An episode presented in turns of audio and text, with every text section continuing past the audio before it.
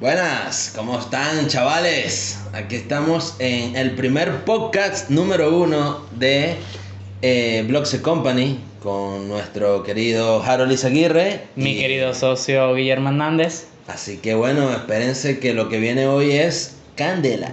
Empezaremos a hablar sobre Bitcoin, el nuevo oro de los milenios. La primera pregunta es, ¿qué te parece a ti, Harold, hoy en día que los millennials están capacitados para realmente aceptar a Bitcoin como el nuevo oro? ¿Qué opinas tú con referente a eso? Bueno, si hablamos de Bitcoin como un nuevo activo digital o como el oro, como estás diciendo, en estos momentos la gente dirá que es algo precipitado, pero realmente muchos entes in- gubernamentales, igual que muchas empresas, están aceptando Bitcoin como método de pago y como inversión a largo plazo, como un ahorro, algo así. Bitcoin en sus inicios no fue así, de hecho, mucha gente hace 10 años, cuando eh, empezó a salir en los foros de Reddit, eh, la gente veía Bitcoin como, como una moneda de mentira o que era un juego de la gente de Reddit. Hoy en día Bitcoin básicamente eh, vale lo mismo que bancos internacionales como los bancos de Suiza y los bancos de Alemania. Tú que sabes de economía, Claro, sabes claro, cuánto claro. es la capitalización actual y hoy tiene un precio actual de 43 mil dólares, si no recuerdo, más o menos. Eh, ¿El precio de Bitcoin? De hoy, sí. No, el precio de Bitcoin creo que cotiza, si mal no me acuerdo, en 35 mil, Bueno, 34 mil dólares. Lo sé porque la última vez que vi el precio fue cuando Elon Musk publicó ese tweet de Bitcoin y la gente como Claro, claro, claro. disparó. Pero, ¿por qué los millennials tienen, respondiendo a tu pregunta como tal, por qué los millennials tienen tanto acceso a esas criptomonedas? Primero, porque es una criptomoneda centralizada. Eh, la gente de nuestra edad está harta de que los bancos te pongan peros para cualquier cosa. Te entiendo. Y, y está subiendo como, como, como si fuese oro, o sea, sube demasiado de precio. Claro, es del, el tema es delicado, ¿no? Pero yo creo que los millennials le tienen una aceptación porque ven un ahorro real en ello. Solo que hay que informarse para, para no perder dinero. Claro, hay que tener como una base de todo lo que tú vayas a desarrollar y todo lo que tú vayas a hacer en el transcurso del tiempo con ese activo digital. Porque no te puedes basar en que simplemente es una cuestión eh, especulativa, ¿verdad, Harold? O sea, debe ser algo más eh, trascendental, Bitcoin. Sí, sí, bueno, lo que pasa es que Bitcoin es un mercado totalmente especulativo, es decir, como no tiene normas, ni tiene, ni tiene ningún ente que lo, que, que lo amarre a algo, cualquiera puede ir y comprar Bitcoin, tú te metes a cualquier exchange que hace intercambio, por ejemplo Binance o Criterion, y, y te entras a un mercado OTC, que es mercado de, de, de compra a gran escala, y puedes comprar 10, 20, 30 millones de Bitcoin y mueves el mercado. Si lo compras un día y lo vendes al día siguiente, moviste el mercado. Claro. Por ende hay que ser cuidadoso porque la, la, la ignorancia en estos temas puede hacer que ganes mucho dinero un día y que lo pierdas todo al día siguiente. Claro, claro, te entiendo. Me hiciste acordar de una anécdota aquí, claro, ya que estamos hablando de Bitcoin, ¿verdad? Me hiciste acordar de un gran empresario, ¿verdad? Eh, que él tiene una filosofía muy grande sobre las cripto. De hecho, ha creado su propio token. Es una cuestión sumamente increíble, de verdad que sí. Eh, por cuestiones aquí, como pueden ver, de confidencialidad, no se puede decir el nombre de ese token. Pero es un token de verdad sumamente, hace muchísimas cuestiones de ahorro, eh, cuestiones de corretaje, te- funciona en casas de intercambio, es una cuestión de otro nivel, de verdad que sí. Y es de, wow, o sea, le ha asignado 500 tokens a cada uno de sus prácticamente sucesores, herederos.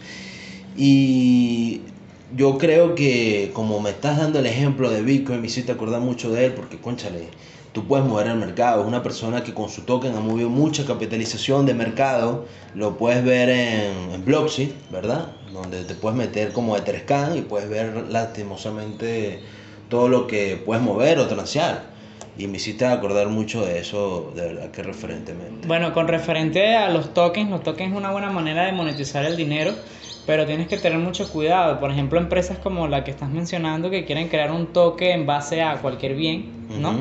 Y es delicado porque eso se llama ICO, ICO que es una oferta inicial de, de compra, ¿no? Claro, vale, claro. Entonces, dependiendo de esa ICO, se, se, se establece un precio. Ahorita está ese boom de que cualquier empresa va y crea su propia criptomoneda, que de eso va a haber un podcast pronto de, de las nuevas cripto fintech, ¿verdad? Claro, y lo van a ver por aquí. Y lo van a ver y lo van a escuchar por Google Podcast, por Spotify Podcast y bueno, no sé Próximamente si en YouTube también. y Instagram Stories.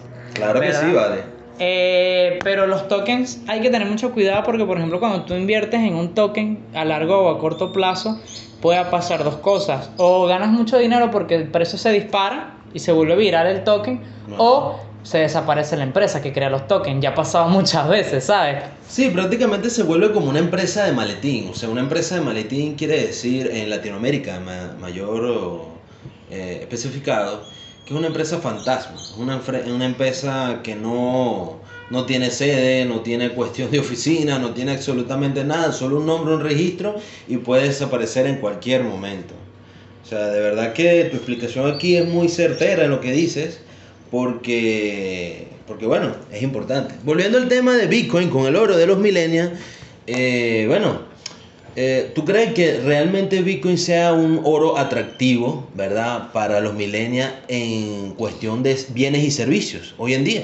A ver, Bitcoin, primero, o sea, es más inestable que el oro, porque el oro sube y baja de precio estable, porque es un bien de la tierra y por ende hay muchas empresas, hay muchas legislaciones que aparan el oro, ¿no? ¿Por qué se dice que es el nuevo oro digital?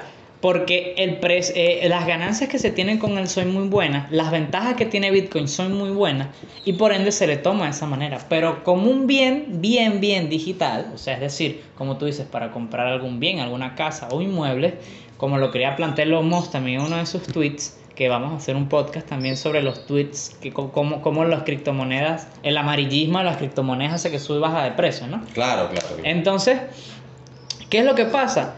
Para mí sí sería bien como un fondo de ahorro a largo plazo, eso lo digo yo, ¿sabes? Y, y, y me parece que mucha gente debería usar Bitcoin para eso y para comprar bienes, pero el problema con eso es que es delicado porque, como te dije, un día puede pararse Warren Buffett Ah, de mal humor y comprar 10, 10 billones de bitcoins, ¿verdad? Este, no se puede, son 21 millones de unidades, ¿no? Pero es una exageración. Pero comprar todo el bitcoin que le puedan proveer y al día siguiente, cuando agarre ganancia, los vende todos. ¿Qué pasa? El mercado. Si tú tienes un bien atado al precio de Bitcoin, tu casa de repente se, valorizó de, se valorizó de 200 mil dólares a 3 millones de dólares y al día siguiente tu casa vale 3 centavos. Ese es el peligro de atar un bien a, Bitcoin. Sin embargo, si hay una, un, respeto en el mercado, es probable. Actualmente piensa que aún estamos algo vírgenes para eso, porque hay mucha desinformación, hay mucha gente que se mete en trading y cree que sabe de cripto, cuando el mundo criptográfico, tú y bien sabemos que complicado de, entender claro, a fondo. Muy, muy complicado. Es un tema de que no es que cualquiera no pueda entrar. O sea, el mercado cripto aún está, como lo mismo está diciendo, muy virgen. Mercado que aún le falta mucho camino por recorrer. Estamos hablando que existen aproximadamente casi 150 millones de billeteras aperturadas. Mientras que, bueno, la población somos casi 8 billones de personas. O sea, aún no no estamos en un punto donde podamos decir de que estamos en un mercado rojo completamente. Aún falta mucho por recorrer en el ámbito de las cripto.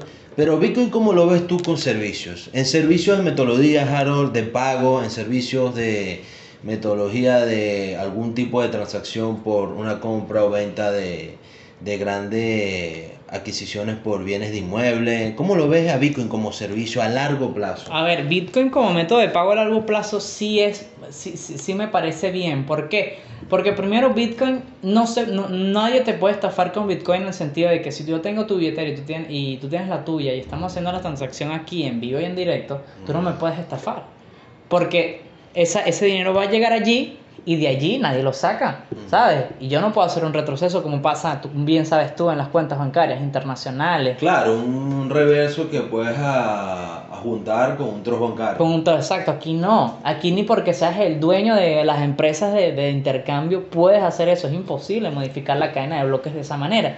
Por ende, por ahí ya es seguro. Segundo, ¿Por qué creo que, que, a largo plazo sí puede ser un buen método de pago? Por ejemplo, empresas como PayPal, ya están optando por utilizarlos en su cartera de moneda. Aparte de, las monedas fías como tal, están utilizando Bitcoin porque saben que a futuro mucha gente va por Bitcoin, porque primero está libre de impuestos, nadie te puede cobrar impuestos por Bitcoin. Creo que hay países donde ya te están poniendo impuestos por transear en Bitcoin, España es uno. Claro, no recuerdo. Claro, exacto, te piden una cierta de imposición por, por cuestiones de transacción y por cuestiones de, de compra y venta por criptoactivo, pero es una regulación que al mismo tiempo no tiene sentido. No tiene sentido. quiere- Quieres regular algo que lastimosamente a corto, mediano plazo, como la gente lo quiera ver, es un factor que no se va a poder jamás.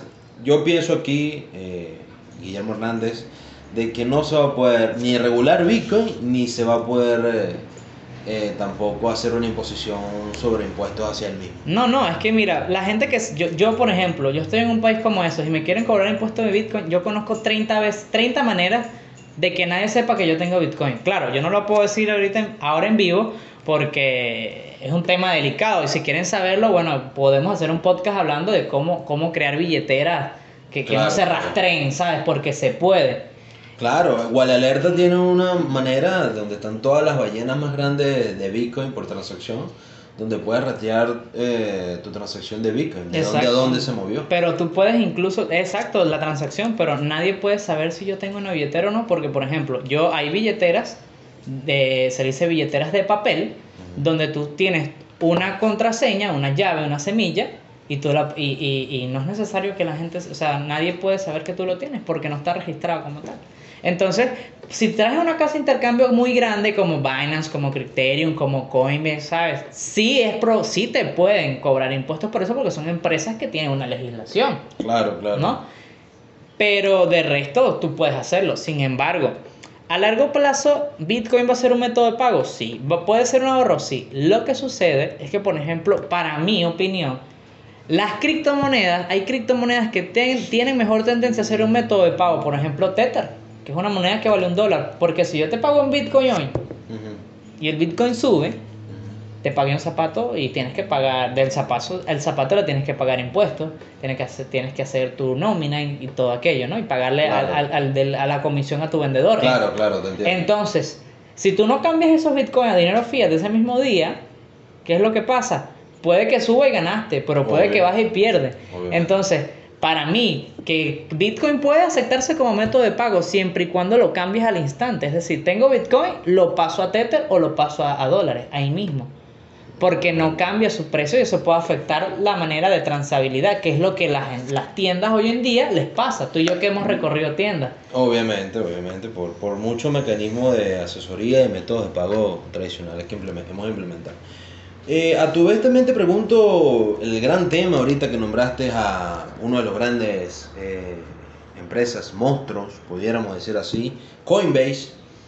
Eh, volvemos a tocar eh, ese temita con Coinbase, como ah, hablamos a veces coloquialmente, de que Coinbase eh, tiene esa particularidad de restricciones con Bitcoin a sus usuarios y no le da la libertad como Coinbase en su filosofía suele eh, pro- proclamar. Entonces la pregunta aquí es, Harold, ¿qué opinas tú con referente a lo que está haciendo Coinbase con la limitación a utilización de Bitcoin con su usuario, verdad? Y que muchos millennials en la actualidad que tienen capacidad de hasta casi 25 a 100 BTC en custodia con Coinbase se están retirando.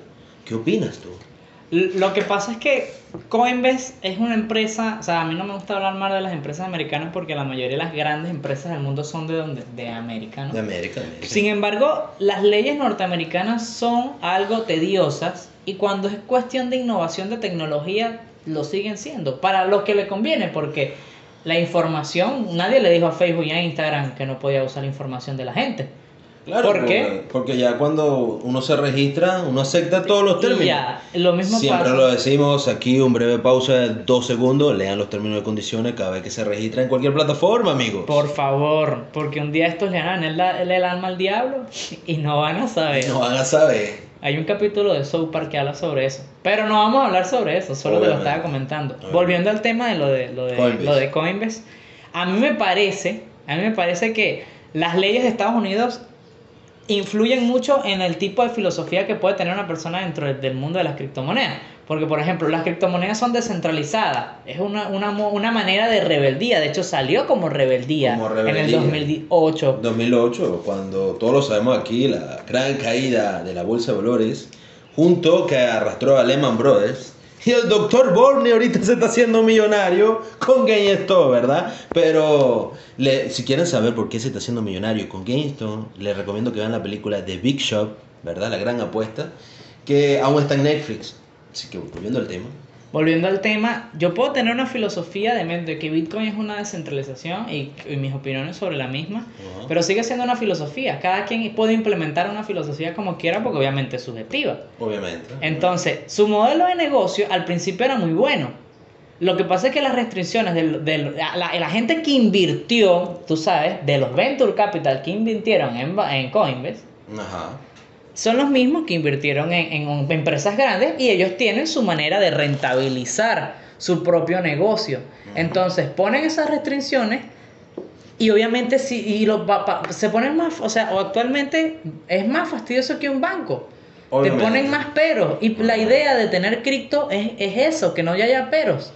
Entonces, por eso la gente, por ejemplo, yo tengo, yo, yo- actualmente los millennials tenemos, hacen startups y se vuelven famosas Obviamente. tienen, usan Bitcoin porque aceptan esos métodos de pagos debido a que es rápido, es fiable y no sé qué. Por eso es el nuevo oro digital, porque es rápido y es bueno. Sin embargo, si yo tengo que pagar dos, el 30% de lo que yo gane al país, prefiero que me estés pagando en Bitcoin. Entonces, Obviamente. pero si tengo una casa de intercambio que me pone peros para el momento de meter dinero, porque no puedes meter todos los Bitcoins que tú quieras allí, ni tampoco sacar toda la cantidad de Bitcoin que quieras allí. No, tenemos unos límites, como volvemos acá en el tema, unos límites de, de recepción y envío eh, que son sumamente tediosos. Un tema de verdad que es una molestia para cada usuario. Exacto. Si quieren usar una criptomoneda, o sea, una criptomoneda, un, una buena casa de intercambios, ¿verdad? Usen Binance. Primero porque está en Taiwán, son chinos, pero están en Taiwán, ¿verdad? Registrados en Taiwán también. Claro, claro. Eh, es muy seguro, es- tiene una estética bellísima, no te pone restricciones y si te registras bien puedes tener hasta 100 BTC. Y si entras al mercado TC, que es lo que menos me gusta, que obviamente son usuarios comunes, nunca van a usar el mercado TC, porque el mercado TC es para comprar más de ¿qué? 100 bitcoins hacia arriba, más o menos. Más o menos, casi de mil en adelante. De mil en adelante. Entonces, son millones ya, miles y millones de dólares. Obviamente. Entonces, ¿qué quiere decir? Que no usen, usen Binance. Binance es muy bueno y no te pone tantas restricciones.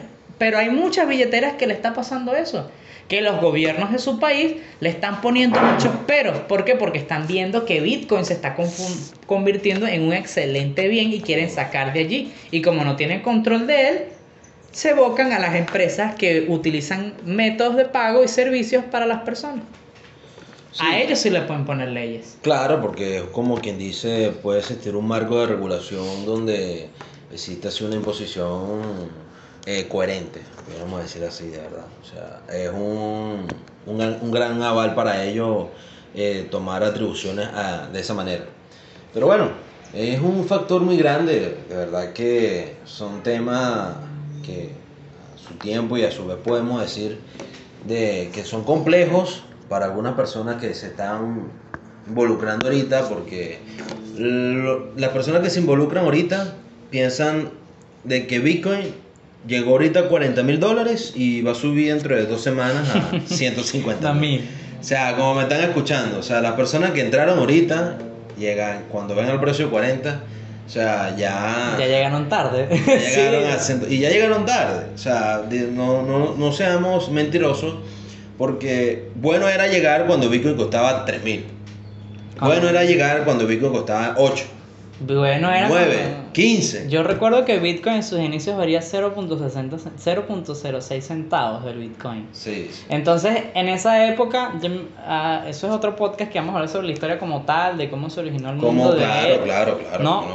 Y- pero, bueno, yo recuerdo yo una historia muy graciosa, Ajá. que yo hacía, se llama PTC, que son páginas donde tú te metes y te regalaban... Página por clic. páginas por clic, exacto. Eh, te regalaban Satoshi, que es la determinación pequeña de, de los, de, los, de los centavitos de Bitcoin, por así decirlo. Me le regalaban Satoshi. Yo llegué a reconectar en seis meses Ajá. 4 bitcoins. Apunte Satoshi. O sea, hice Wow, wow, mucho. wow. De verdad que sí tenía muchas maneras. Antes era fácil de conseguir bitcoin. Ahorita sigue siendo fácil, pero ya no te lo regalan como antes. ¿Qué fue lo que pasó? Yo me olvidé de esos bitcoins porque, bueno, a- siempre me encantó el medio, pero el precio era muy bajo. ¿Qué iba a hacer yo con 4 bitcoins? Con 1.2 dólares máximo, ¿sabes? Que tenía. El punto fue que cuando llegó, en el 2017, cuando llegó a 20 mil, yo los tenía en Sapo. Sapo es vale. una de las billeteras más seguras que yo conozco porque en Sapo si perdías tu contraseña te jodes, o sea, no puedes entrar. Hay muchas billeteras que les pasa eso, de hecho hay, un, hay, un- hay una historia hace poco que un tipo tiene do- 200 millones de dólares, no sé si la leíste, guardadas Sí, en sí. un hardware en frío Sí, sí. y no, no es de Trello, es de otra empresa allí, Wow, wow. no es de Trello, es de otra empresa allí y los tiene allí y no los puede sacar. Lo mismo me pasó a mí con Sapo. Llegó a ese precio, 20 mil dólares, y yo nunca pude sacar mis bitcoins de allí. Y hoy en día no puedo porque se me, no- se me perdió la, la semilla. Entonces, eh, guarden bien sus, sus contraseñas, oye. De verdad, verdad que sí, porque si pierden la semilla lo perdieron todo. Pero bueno. Bitcoin llegaron tarde, llegaron tarde, sin embargo, aún están a tiempo en cierta parte porque, por ejemplo, yo les doy un consejo, si van a meterse en el mundo de las criptomonedas, no compren cuando Bitcoin esté en 47 mil dólares. Compren cuando Bitcoin empieza a tener malas noticias y vean que Bitcoin llegó a 20, 10 otra vez. Ahí es momento de comprar. Exactamente. No cuando llega a 43, porque... Exactamente, por lo menos ahorita últimamente han- ha, habido ciertos pasos de Bitcoin que ha habido correcciones, donde el precio especulativo llega a 40 mil, pero de repente hay correcciones de 35 mil dólares, 33 mil, 30 mil ha habido. Y donde llegan esos puntos, ¿verdad? Eh, es bueno ya comprar, porque sabemos que la tendencia no va a bajar más.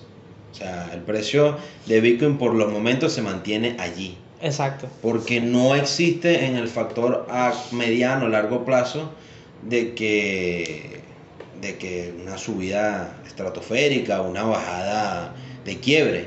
O sea pero a corto plazo se mantiene ese precio. Mínimo 30 mil. Los símbolos más rojos que se han mostrado los, los indicadores de mercado es 30 mil. Pero recuerda que el año pasado, o sea, cuando llegó a 20 mil, y siempre lo he dicho, siempre se lo digo, cuando llegó a 20 mil bajó a mil en tres meses. Y el año pasado, cuando empezó el problema de la bolsa de valores, que nadie creía en nada, que el, el- el- el coronavirus estaba a 10 mil por ciento, ¿qué fue lo que pasó? Vimos como Bitcoin cayó de 10 mil a 3 mil. En una tarde, en tarde. una tarde. Entonces, Bitcoin ahorita sigue siendo algo virgen, todo el mundo está volcándose allí, ¿verdad? Y, y, pero, pero sigue siendo virgen. O sea, yo, sigue- yo me acuerdo en ese entonces que estábamos dándole una asesoría a un gran colega, ¿vale? Eh, por cierto, hacemos asesorías privadas si están interesados en, en saber de criptomonedas. Moneda. Se nos había Puedes contactar, puedes contactar al DM, de verdad que sí, contacta al DM de, De Blockchain Company. nuestro eh, Instagram. De Blockchain Company.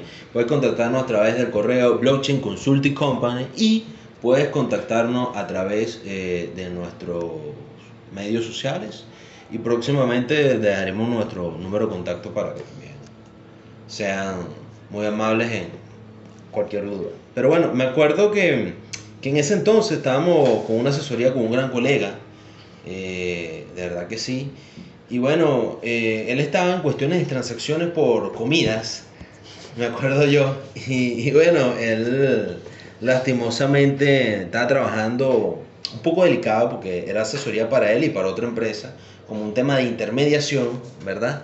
Y estaba tratando de comprar cuatro bitcoins, ¿verdad? Y de repente quiso comprar un poco más, eran seis. Pero bueno, de- después se le puso un poco complicada la situación para comprar los bitcoins y lo guindaron, pues, de verdad que sí. Pero bueno, son cuestiones que pasan. Cuentos que esperemos que algún día, si este podcast tiene éxito, podamos reírnos de esos cuentos de aquellos tiempos. Sí, de aquellos tiempos, de aquellos tiempos. Cuestiones que ameritan muchos eh, factores muy buenos porque son, son grandes anécdotas. Son cuestiones de que no podemos decir que no pasaron, que no sucedieron. O sea, siempre va a pasar. Como, como estar sentado en un grupo queriendo hacer una transacción de por sí para lograr un beneficio y lo que pasa eh, es un inconveniente tedioso. Sí, bueno, como te estaba como tú mismo lo dijiste. Bueno, entonces, para finalizar, yo creo que tienes una última pregunta, ¿no? Sí, sí, obviamente. Eh, ah, claro que sí, claro que sí la tengo, ¿vale? ¿Por qué no? Y la pregunta es sumamente sencilla, ¿verdad? Para un Y es- millón de dólares. Para un millón de dólares, señores. Y es, ¿cuál será, Harold, el futuro de Bitcoin? ¿Puedo usar comodines? Comodín, claro que sí, vale. voy a llamar a, a- a Elon Musk y le voy a preguntar porque él pone, él No, coloca un no. tweet y él me dice. Obviamente, obviamente. Pero puedes llamar a, a- Tienes comodín para llamar a, a personas A como... Satoshi, puedes No, hay una nueva que se llama Chiquicoin. No sé si has escuchado Chiquicoin. No, Chiquicoin no. No, no, no he escuchado de no. Coño, su creadora es muy buena porque ahorita está trabajando en cuestiones de, de redes sociales y esas cosas. Así han mencionado. Así, cuestiones de minería, ¿tú me entiendes, no? Sí, Entonces, de verdad que es una gran persona, de verdad que sí. De verdad que sí. Bueno, volviendo al tema original, ¿cómo veo yo el futuro de Bitcoin? Para no extendernos mucho, porque ya llevamos 25, casi 26 minutos en este podcast, ¿no? Sumamente increíble, no dejen de Entonces, escucharlos toda la semana. Todas las semanas por aquí. Eh, ¿Cómo ve el futuro de Bitcoin? El futuro en Bitcoin se ve prometedor. ¿Por qué? Porque hay muchas empresas que están volcándose al mundo cripto, no solo Bitcoin. Porque Bitcoin es solo la primera cripto, pero realmente hace poco en un Reddit colocó en, en- en- en tendencia una cripto que nadie conocía.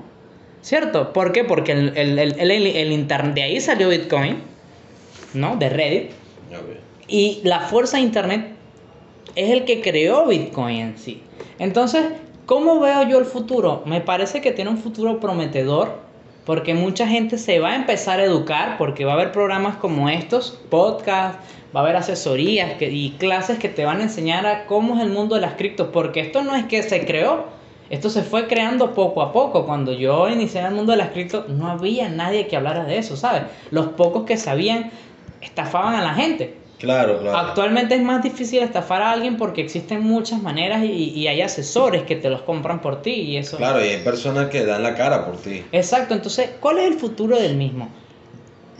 ¿Va a funcionar como un método de pago? Claro que sí. Muchas empresas lo van a seguir aceptando, claro que sí. ¿Va a ser un bien a largo plazo como ahorro? Sí lo va a ser también. Pero lo que también va a ser es que va a haber una manera de regular esas empresas de Bitcoin hasta llegue un punto donde sea sea, sea un poco más estable el precio. ¿Qué es lo que pasa? Actualmente hay 21 millones eh, de unidades de Bitcoin, las cuales se han minado 18, el último halving que ocurrió en septiembre, no, en septiembre no. No, el año pasado. El año pasado, no recuerdo cuál, tengo que buscar cuándo ocurrió el halving, porque tampoco me sé las fechas de memoria, ¿no? Pero hubo, el halving básicamente es que hubo una, eh, hubo una, por decirlo así, se reveló un nuevo bloque dentro de la cadena de blockchain de Bitcoin y salieron un millón más de, de criptomonedas, fue.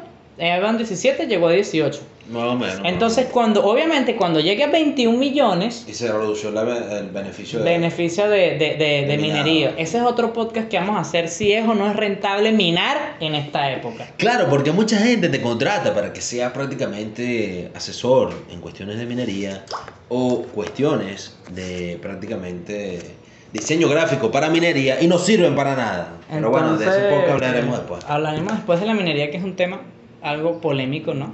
Pero, ¿qué es lo que va a pasar? Bitcoin va a llegar a un tope 19, 20, porque hay varios, hay 5 millones de Bitcoin perdidos por allí. Entonces, el precio va a seguir aumentando y va a llegar un momento donde la gente rica es lo que va a tener más Bitcoin, pero eh, otras criptomonedas se van a pu- popularizar también, ¿sabes? Como Ethereum, como Tether, como otras más. Pero el futuro de Bitcoin lo veo así, un buen precio, bastante aceptable y un poco más estable de lo que es. Pero para eso yo lo veo de aquí a 10 años, no lo que no creo que sea el año que viene. Ni la otra. Pero bueno, espero que de verdad les haya gustado este podcast. Mi nombre es Harold Izaguirre. Guillermo Hernández y bueno, como les seguimos diciendo, espero que les guste este podcast. Próximamente estaremos por Google Podcast, estaremos por Spotify, estaremos por YouTube y también estaremos Instagram TV, Instagram TV y Twitter. y Twitter y más medios sociales porque de verdad nos encanta. Y bueno, como digo siempre, eh, sean juiciosos, confíen bien sus bitcoins, no lo dejen en cualquier semilla, ni siquiera en un disco duro porque es muy malo. De verdad que sí es muy malo. Y Bueno, recuerde seguirnos en nuestras redes sociales como Bloxe Company y contactarnos. Espero que pasen buenas tardes y hasta luego.